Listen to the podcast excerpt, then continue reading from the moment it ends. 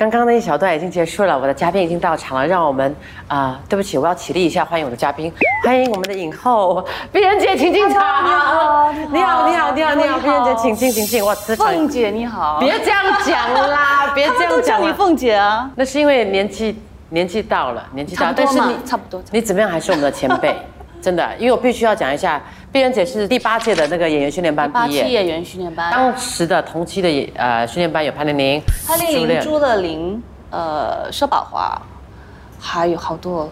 可是因为我要念完我的高中，所以他们是年头签约，我是年底签约的。差一点点就差很多，年头宝宝跟年尾宝宝也就有差了，所以这个可能就之后了也影响了你的这个演艺演艺的发展。但是我觉得我们要开始进入访题之前呢、嗯，因为啊你的磁场很大，我要轻松一点，因为我碰到很严肃的人，我就要开始瓦我不。是很严肃啊，其实我蛮好玩的。没有，你给人家感觉你自己老实讲，是不是给人家高冷高冷妹我是属于比较慢热型的。？OK，我那我就先给你热看看，可不可以热起来？我们先暖身一下题。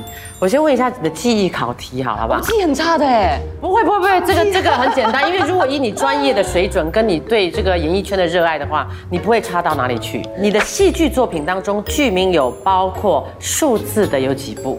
我真的不知道哎，很多部，数字有吗？很多。你一部都想不起来，哎，你一部都想不起来我。四年没拍戏了，所以有点难。幸福几人床，幸福双人床没有数数字啊，OK 好。还有几个愿望？三 三个愿望，因为我只想到是愿望，没想 OK 三个愿望，还有志在几方？四方。志在四方。还有你的得奖的什么风雨录？OK OK，三十风雨录。在第二道题，OK，让你暖身一下。没事没事。我现在给你一个情境考题，因为我们知道你是一个超级好妈妈，也是一个专业的演员。尽量嗯，但是如果给你一个情境题，请你做出一个适当的安排。比如说，你星期一早上八点要到公司准备化妆拍戏，嗯，老公出差，家婆在忙，妈妈都也没有空，刚好都没有空。你是一位三个孩子的妈妈身份，请规划在八点之前的行程，你该怎么安排？我会在一个晚上前呢，一定做好妥善的安排，因为一天不够，一个早上不够，就打个电话，呃，寻求援助。所谓的帮忙支援，你可以远去到哪里？我的好去到朋友可以来帮忙，可以，但是要我信得过的朋友。不会拍谁吗？呃不会完全不会拍谁。朋友跟朋友之间，家人跟家人之间，就是要有这样的东西。你需要有援助的时候呢，不要害怕寻求援助，但是你自己本身也不要吝啬。开始有没有跟你讲，他非常的完美，政治正确我不，算是完美，但是没有人是完美。大家都知道你是一个乖乖女。要让你当时在那个年代要进演艺圈，而且还读书读到一半，是一件非常不容易的事情。听说你经历过，呃，对父母的一个挑战，然后进来之后的一个谈谈判的一个条件，你是怎么样说服你的父母？高中的时候，我答应妈妈，我绝对不会影响，我一定会念完我的高中，这是答应，我做到了。其实我妈妈的想法是，我三个孩子全部都要大学毕业，这是她的愿望。那我姐姐超爱读书的，她每年都名列前茅。学霸，她好喜欢读书，他什么文凭都有。他考完了学士学位之后呢，然后去考一个呃硕士学位，考完一个硕士学位不够呢，再去考多一个硕士学位。他有 double majors。然后弟弟呢，虽然读书没有我好，但是他还是怎么样都来一个荣誉学位。哦，OK，你家境不错哦。其实我我我小的时候呢，一直以来都还好的，所以我其实我不用养家，所以我可以自私一点，选择我自己想走的路就趁年轻去试试看。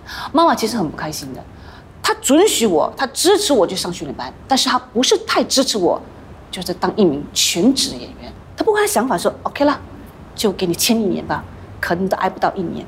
可不可以知道一下当年的第一份合约演员训练班大概多少钱？我自己当年我比你晚出道两年，都八百九七十块、九百七十块，忘了，就是不到一千块。我的那时候薪水啊我那时候签约就是八百块，对不对？Exactly 八百块，你好了，你迟我一点还有几十块，三年呐、我加几十块钱十三年进来了啊，多那不七十块啊。可是对我来说，那时候不算少，因为我是学生，这是我的第一份工作，而且有爸爸接送，车又不用我付，家不用我养所，以你是一个亏钱的家里亏钱的亏钱。的 亏钱的女儿，真不好意思。可是这毕竟是当初的一个叛逆跟当初的决定，如今我们看来，嗯，是对的决定。OK，你人生是一个胜利者，可是再回顾你的人生，会不会觉得有一点点可惜，没有完成妈妈的心愿，没有去上大学？我觉得对不起她。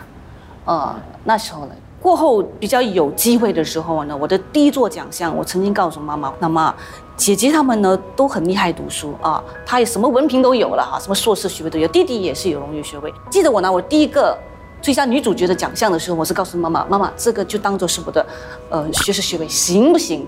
妈妈很开心，我说好的好的。嗯，等我拿到第二座的奖项的时候呢。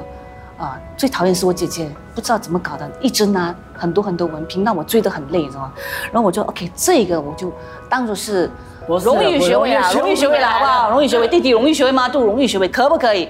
妈妈说好的，好的，好的，她还是很支持我，因为她真的知道我对这一行呢，演戏真的是有热忱。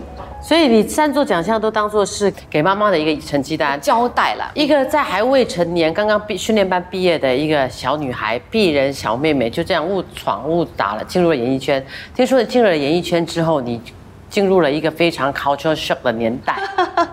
是因为早期的时候很多都是香港导演，我不记不知道你记不记得，drama 是很多香港导演，他们讲广东话，而我的广东话是超烂的，因为我是福建人。所以我只会讲英语，讲华语，广东话听得懂，但是不流利，不会讲。然后他们交代事情的时候，有时候我就想啊，呃，导演我不太明白，你可不可以再讲一次？对，他很高兴。他们会讲话很大声，从这一端喊到另一端，很大声很大声，而且时常。我说啊，为什么他们讲话这个样子的？为什么这么大声？有一次我记得在拍戏的时候呢，我就把椅子搬到。导演跟摄影师的旁边，我怕剧组去找我，要找不到，因为我拍夜戏 overnight 的时候，所以我就坐在旁边。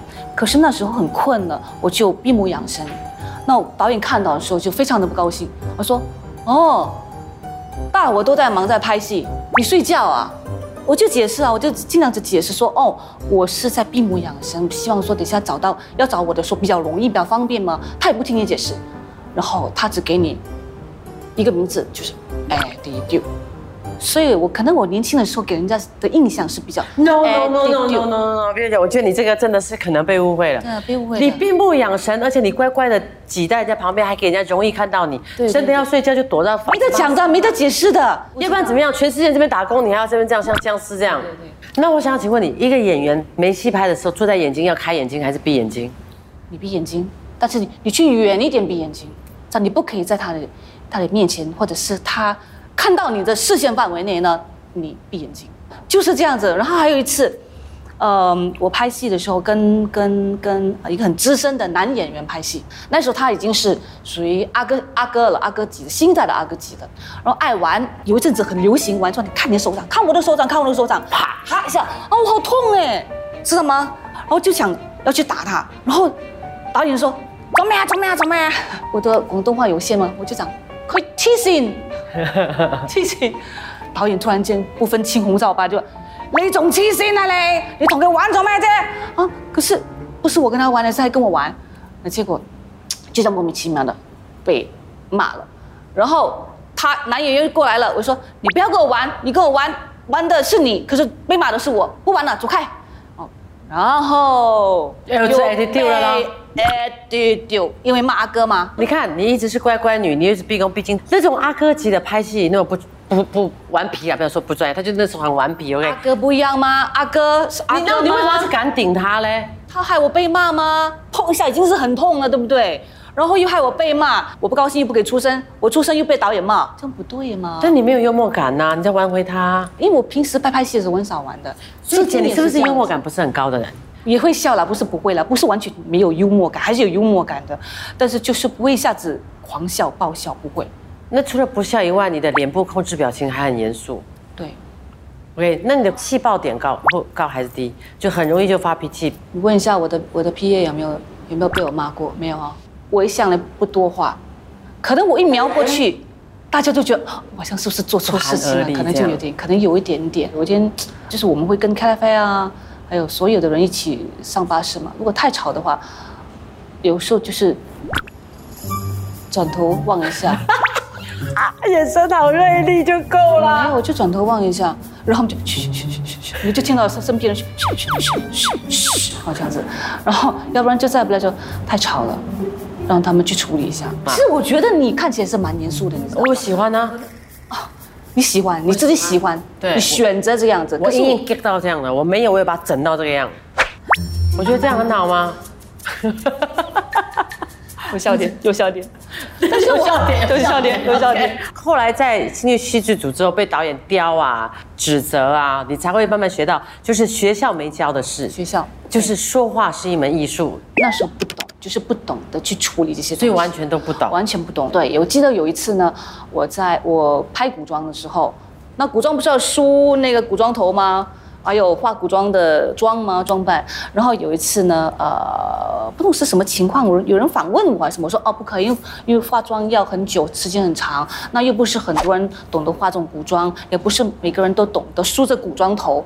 糟了，这句话出去，得罪化妆间呢？得罪化妆间。对，后来是一位呃化妆师，因为他跟我大概是同一个时期进去的，我告诉我，你刚才说错话了，你知道吗？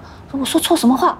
你怎么可以说化妆间有些人可以做这个头发，有些人不懂得做这个头发？不行哎，我们都得要懂做这个头发。我说哦，我知道，我知道，是我，我承认我做错了，我要学有说错，你只是讲实话啊。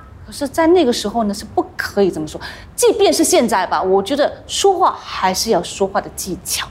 后来是我，我长大了之后，慢慢在这个圈子久了之后，我是认同的，是应该有一些说话的技巧我。不要你认同，要不然你觉得现在现在你会怎么说嘞？你会说哦，这个这个发型呢，哦，这个古装发型，因为某某人常跟我说，他比较懂，他比较懂我的头型，可能我要找他帮我再梳回一个接戏的头型。那我跟你讲，那我就更贱一点了。我会跟他讲哦，因为我本身呢哈脸型有点问题，所以很难做，只有某个人才能做。你怪自己算了喽。并且你说你刚第一年签约，你是因为八第八届演员训练班，嗯你是年尾签进来的，然后你演戏当然不没有人家快，前面都已经跑得很快了。对，后来你说你当主持就是你要讲的了，一年演员合约，第二年他们给你的不是演员合约啊是，他们不要我。啊！所以大家就是好像 attitude，他们觉得我不太适合拍戏，所以真的在签第二份合约的时候，那么他们给我的不是呃演员的合约，不是戏剧组，是到过组去综艺组当主持人 Oh 而且是当呃全职的主持人。我等一下，等一下，我这边有一个问题，嗯嗯，为什么有 attitude 的人才来综艺组？Attitude 的人才去综艺组啦。是不是？我等下你这句话有毛病，有毛病就得罪我了。我没有接受那份合约，我说我不要签那份合约，我走了。有志气真的，因为我知道，我从很年轻的时候，很小的时候就知道我的要跟不要。我的主要的兴趣是拍戏，因为我很享受整个制作的过程，整个刻画整个角色的那个过程。但如果主持人是很直接的嘛，你直接跟你的对手、跟你的观众，我觉得我不适合。而且你如果你这样子是觉得很直接的告诉我不会演戏，或者是我不适合演戏，我既然我不适合演戏，那你留我干嘛？我走吧，嗯我走。我真的是我刚才想我不要，我走。结果才不到一定的时间，他们就说 OK OK，我们给你这个另外一份演员的合约。哦，那那个第二份演员合约我记得是两年。结果你签了两年，他只是口头上综艺跟戏剧，对，虽然还可以给你戏剧做冷板凳，结果后来我没有那两年我没有戏拍我跑去做主持人。大家晚上好晚，上好啊！今天我们的星期四的这个开心五重奏要以呢全新的面貌出击。一点也没有错。同样呢，我们给大家准备了一个非常好玩、非常刺激的游戏，叫做“妙人妙语大挑战哦，怎么一下子可以讲这么多话？Hello，他们就是青春歌手王德远，还有我们的名主持人你怎么这个模样？你怎么这个会？太不像你了，全一峰。我觉得我好恶心哦，我。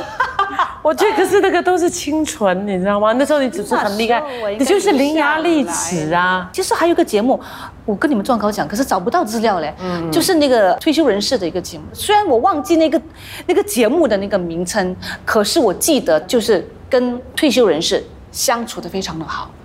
就这因为这样子呢，那年我第一次入围了师大，这九年我从来没有，然后第一次入围，我很开心呢。然后我就跟安哥安弟讲说，安哥安弟，我入围了，第一次入围，他打我的电话哦，幺九零零幺幺二什么什么什么的。他说好啊好啊，帮你们打电话，帮你打电话。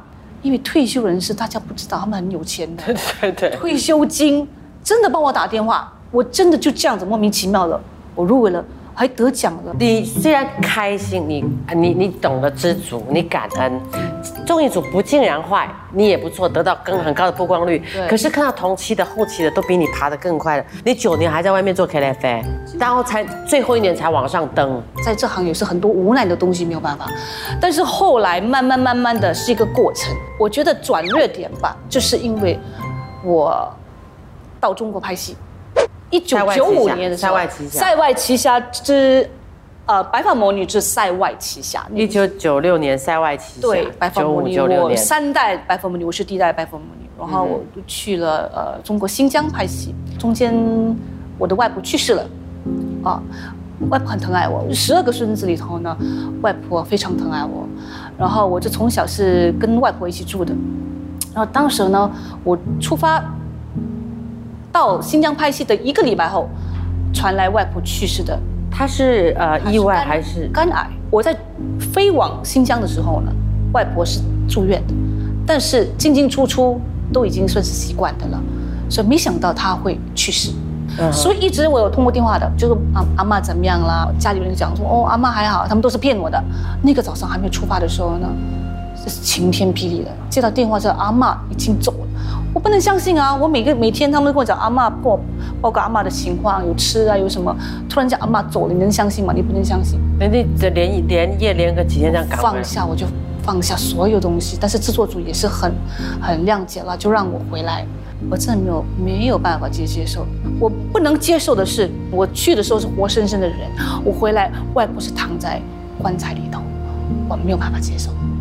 但是他们那时候选择不盖棺，他们知道不可以盖他棺，我往生第一天还是第二天你才回来？第三天，第三天才到达。所以我那时候到的时候，大家都肃静了，每个人哇，我真的那个心情，用什么来形容呢？撕心裂肺，没有办法接受。你站在外婆的灵灵前，在她最后的耳边，你跟她叙述了什么？我跟她讲对不起，我那时候的心情很混乱，对，我觉得自己很不孝。我因为选择要拍戏，因为希望有一个机会，可以让大家看到我的表现，我忽略了我的外婆，一个从小把我带大、看着我长大的一个人。我觉得甚至，我甚至觉得自己无耻。你重吗？我并不觉得。哦，我觉得我自己无耻。为了一个角色，为了一个工作，放下一个这么疼爱我的人，造成我这一生永远的遗憾。这个遗憾是永远不能够弥补的。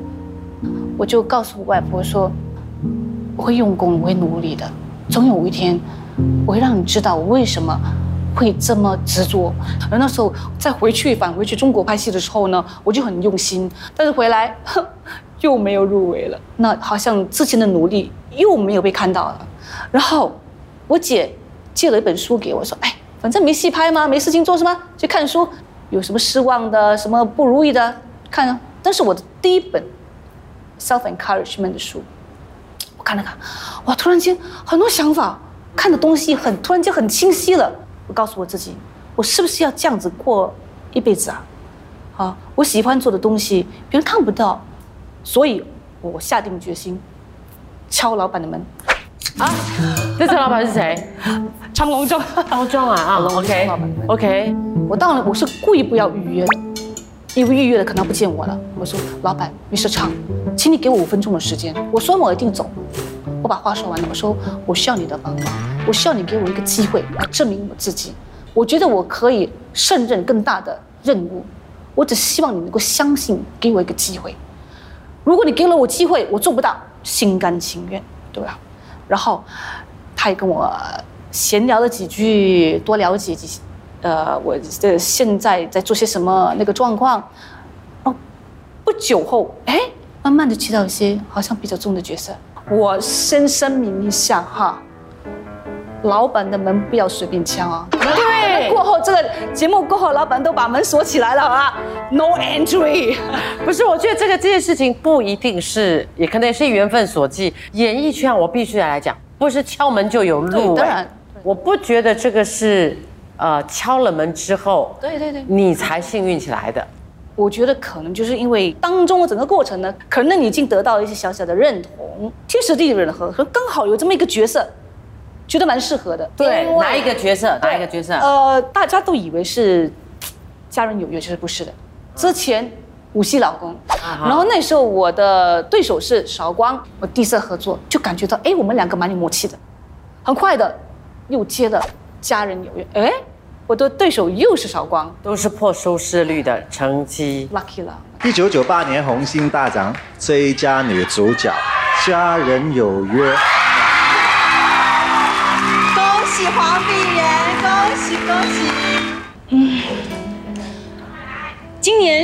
是我踏入演艺圈的第十个年头，这个奖肯定是我这十年来得到最好、最珍贵的一份礼物。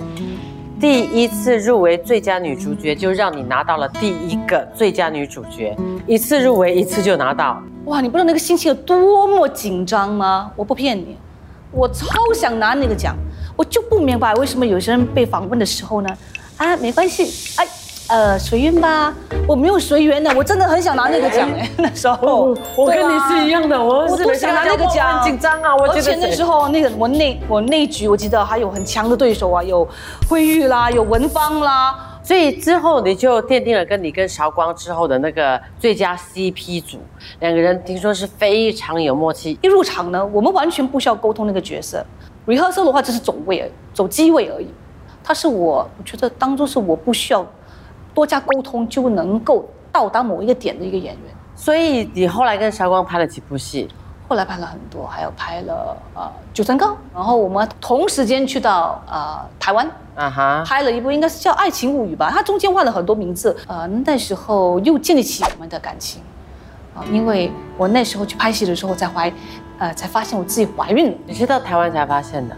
嗯，对，因为没想到会怀孕。我的第一个验孕棒是他陪我去买的，我记得那时候台湾台北是有一个收购嘛，对不对？验的时候消息也是他第一个知道的，那时候还没还没有正式开拍，做了造型，最后最后的决定是因为第一胎嘛，我也没想到会怎么样，也没有做好太大的心理准备，结果我从从第一个月拖到第四个月，蛮苦的，但是这当中都是他一直陪着我，啊，他陪我拍摄的时候陪我，吃东西要陪我，好的东西都叫我吃，鱼肉全部挑出来给我吃，他自己啃鱼骨，啊，哦，都 sweet 爱，然后拍拍拍的时候遇到地震，可是那时候呢，他因就为是九二一大地震，对，可是我人在吗逃过了，我逃过了，因为他我逃过了。为什么？为什么呢？因为他就是先让我拍，他知道我辛苦，他是把我，他建议把我的部分全部杀青。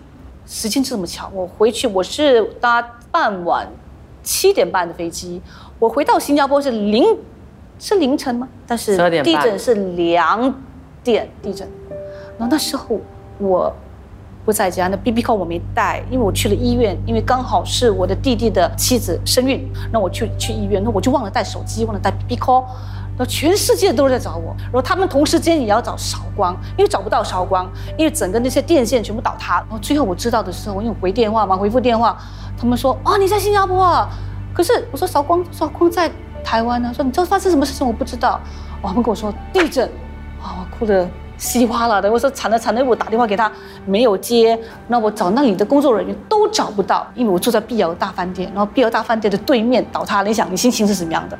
我以为是没机会了，幸好应该是几天后我才联络到他。他跑去哪里？结果那时候是到底发生？其实不知道，他就是也在酒店，只是联络不上，因为整个 networking 都倒。九二一大地震的时候，我也在台湾。我那个时候也就是因为产前九二一，因为你看我女儿十一月十二号，九二一也就是差不多八九个月的时候，是肚子会、呃最辛苦的时候，是是是是会阵痛，也是凌晨十一十二点，我正在煮泡面，就瓦斯断气，然后那个玻璃整个挤压，砰爆出来。听说也因为这样造成韶光后来的一个创伤忧郁症，好像有这样的事情啊。怎么怎么说呢？呃，这个我不清楚，因为这是他的那个比较私人的私人的一个问题。所以我不也不太去问他。可是那时候你有一种感觉，就是你会觉得是可能是你的先离开，怕有任何意外牺牲掉的是韶光，对。然后可能在那边他也有多少的忧郁症的潜伏，对，你觉得？一？直都觉得很内疚，有一段时间觉得很内疚。